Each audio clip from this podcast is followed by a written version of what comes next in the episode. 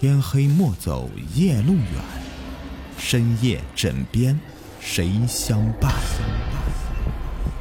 欢迎收听《灵异鬼事》，本节目由喜马拉雅独家播出。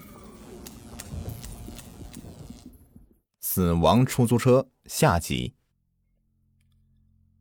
案情分析室响起掌声，袁静心底竟涌出一种自豪感。假使王忠强接走儿子，病重的王志就会失去最起码的医疗护理，这是雪上加霜的大事啊！难道王忠强想不到这一点吗？而情愿将儿子置于险境，提前离世吗？这不符合一个父亲的正常心理啊！袁静插嘴道。李然点头说：“嗯，不错，这正是本案的突破口。王忠强接走王志以后，为了保命。”必然会送到其他不需要验明身份的小医院。另外，王志失踪以后啊，王忠强的妻子就无法见到儿子，一定是心急如焚。王忠强为了让妻子放心，一定会想方设法的告知他王志的去向，并将他也带过去，共同陪伴王志最后的人生。我们只要按此去查，一定能够揪出王忠强。他的话让大家茅塞顿开。刘局长激动地站起身来，立即要求全体警员监控全市所有的大小医院，并且让袁静和李然继续监视朱兰。两人监视了朱兰三天，对方的行为却异常平静，丝毫没有因为儿子失踪表现出不安。他每天只为两件事出门：一是买菜，二是去公安局催促办理王忠强的死亡证。其他警官传过来的消息也不乐观，全市包括林市所有的医院都没有接治到符合王志体貌特征的病人。到了第四天，袁静脸色越来越难看了，李然也坐不住了，他意识到自己的推理出了问题，便躺在监视车里闭目沉思。到了下午。朱兰刚从公安局里出来，李然却一下子坐起来，开车门跑了。袁静怎么叫都叫不回来，这让他大为光火，但又不能擅离职守，只好独自驾车尾随朱兰，继续监控。袁静直到晚上十点，确信朱兰入睡，才驾车回家。第二天一早，他就联系李然。这厮手机竟然关机了。袁静郁闷的想：卖保险的果然靠不住，他只好再次独自监视朱兰。这样闷闷不乐的到了下午四五点钟，朱兰依旧是毫无异常。他决定放弃这个目标。他正准备驾车离开，却看到李然抱着一束鲜花，笑呵呵的挡在车前。他又气又恨，下车去斥责他。都这时候了，你还有心情送花呀？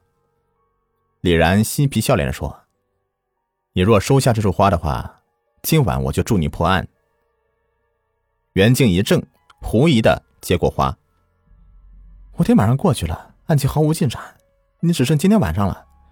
要是破不了的话，我一定拧断你的脖子。”李然自信满满的将袁静推进副驾驶，自己开车甩下朱兰。来到市第三人民医院的正门口守着。六点左右，一辆奥迪驶出医院，这里坐了一个五十多岁的中年医生。李然立即跟上去。他谁呀？袁静问。三院泌尿科主治大夫陈兰，本市最权威的肾移植手术专家。哦，那你为什么要跟踪他呀？你要相信你的男朋友，少问多做啊。今晚一定破案。你什么时候成为我男朋友了？再胡说八道，明天抓你坐牢。两人就这样的东拉西扯，天很快的全黑下来。他们不敢开车灯，远远跟着前车到了城西黄杨渡口不远处一座废弃的老房子附近。陈兰早已抵达，并且进了老房子。两人不敢将车开得太近了，远远下车摸了过去。袁静拔出手枪，贴近老房子的窗户，里面黑灯瞎火，没有任何的声响人影。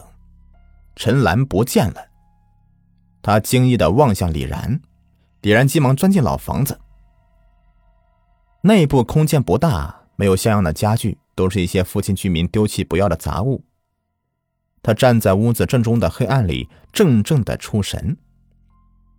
一定有暗间的。袁静走进来说：“他打开手电筒，仔细查看墙壁与地板，果然发现一张破方桌下有一个暗格。”他关闭手电筒，示意李然躲到他身后，轻轻的翻开暗格。暗格下方透射出光亮，袁静纵身跳了进去，里面立即传出了七八个人的惊呼声，各种瓶瓶罐罐的碰撞碎裂声，跑动打斗声，以及袁静的大吼与枪声。李然猛吸一口气，捡起身旁一段破桌腿，也跳进了。暗格里，谁知下面是一把斜梯，他脚落不稳，一个翻滚摔下去了，将一个人压倒在地上。地下室里早已乱成一团，里面有几张堆满脏被子的矮床，最里面一侧竟然还有一个十分简陋的手术台，台上布满血迹。手术台上躺着一个人。李然跳起身来，发现他正是几天前失踪的王志。他旁边还有一张病床，王忠强赫然躺在上面。在墙角还躺着两个中枪的中年人，显然是受了袁静的枪击了。之前被李然压倒的人爬了起来，正是陈兰大夫。他惶恐不安地望着眼前的一切，不知所措。袁静上前。给他戴上手铐，说：“陈医生，你堂堂大教授，竟然跑到这样的黑窝点，真不自爱呀！”陈兰现出愧疚难当的表情来。袁静呼叫警局总部之后，将所有人都捆绑起来。他没有想到案件就这么破了。他将李然拉到车上，问：“你是怎么联想到陈大夫的呀？”李然自得的说：“我们监视朱兰四天以后，我就知道了，我们以前的推理可能有问题。我后来想了很久啊，才终于想明白，病危的儿子失踪，朱兰却表现平静，那么只有一种可能，就是他早就知道会这样。这说明王强失踪是他和王忠强早就策划好了的。另外，就算是在计划之内的事，但儿子病危不久于人世。”他也应该是悲伤，渴望陪伴儿子走完最后的一程才对，但是他似乎并没有这样的情绪，反而不断催促公安局早日下发丈夫的死亡证明，以便取得赔偿金呢。这说明他急需用钱，而且王志的失踪有利无害，这就只说明一种可能：他们偷走王志就是为了给他做手术。袁静点点头。我们监控了本市及邻市的全部大小医院，但没想到还有这样一个黑窝点，可以做移植肾这样的难度极高、风险极大的手术啊！是的，所以当我们监视四天以后，我就意识到我们的方向可能是错了。我当时想，医疗设备可以移动、可以组装、可以安放在任何空间，但是能做这个手术的人，别说本市了，就连全省都屈指可数。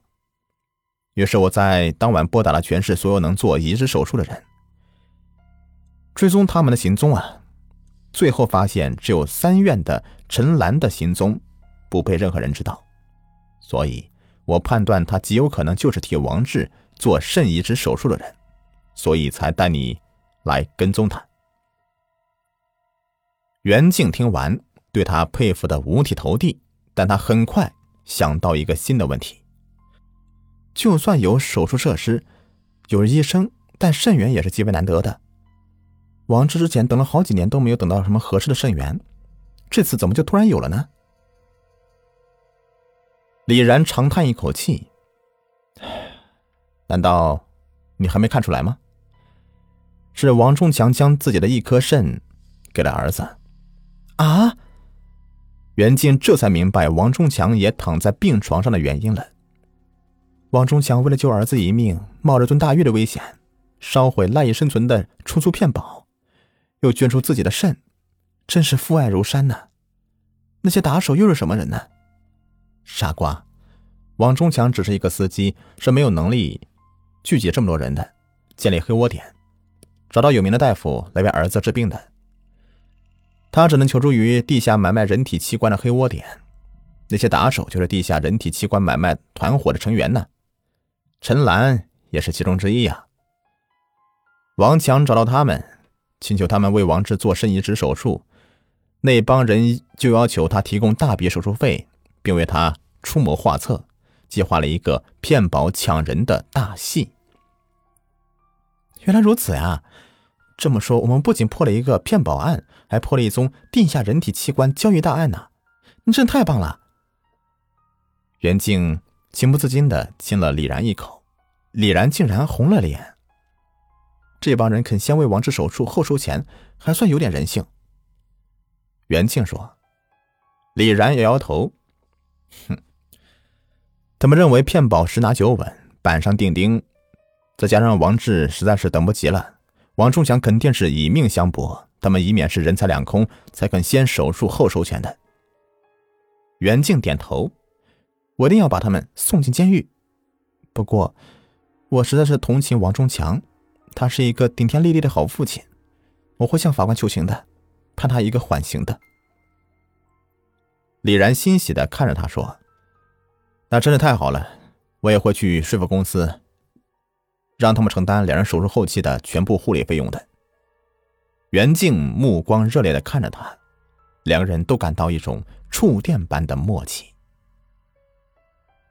好了，本故事就全部说完了，感谢收听，喜欢的话别忘了订阅、收藏和关注我，感谢你们。